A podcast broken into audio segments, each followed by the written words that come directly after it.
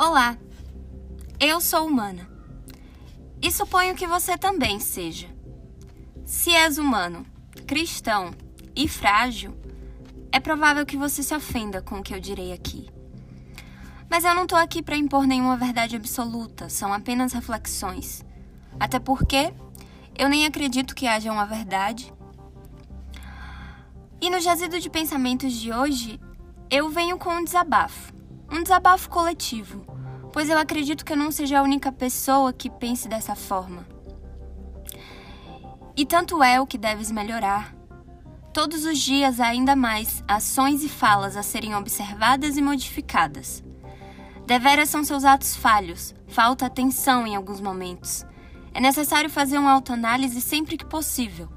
Em certas ocasiões, só notamos nossos deslizes quando não há mais como reverter com isso, é importante destacar nossa fraqueza mental. Agimos de forma espontânea e depois nos remoemos.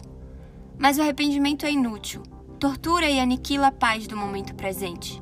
No entanto, serve como base para acontecimentos futuros, se arrepender e aprender com os erros, quem sabe. Reflito que há tanto para fazer, para crescer, evoluir e compartilhar, pois ainda és errante, Há em ti preconceitos, hipocrisias e falsos julgamentos. Não se tornarás perfeito em momento algum. Não obstante, se mantenha firme em sua busca pelo aperfeiçoamento. Nada do que fizeres será para reconhecimento de outrem. Desempenhe seu melhor papel como ser humano, pois tu és um, e vivestes com milhares de outros. Desdenhaste de tantos humanos, principalmente aqueles que julgam ser melhores que outros por fazerem parte de um determinado grupo ou raça. E ainda aqueles pseudo-benfeitores que lucram em nome de um falso Deus, aproveitando-se da patética casta que busca conforto no amor narcisista de um tirano onipotente. Uma vez que os despreza tanto, é válido que não se assemelharás a eles.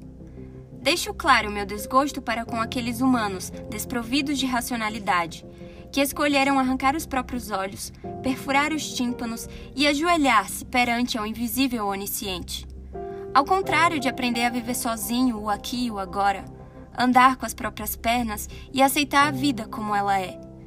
Sem esperar que tudo vai melhorar quando seu corpo perecer, acreditando que haja um solar sublime e abundante, sem dor e sem sofrimento.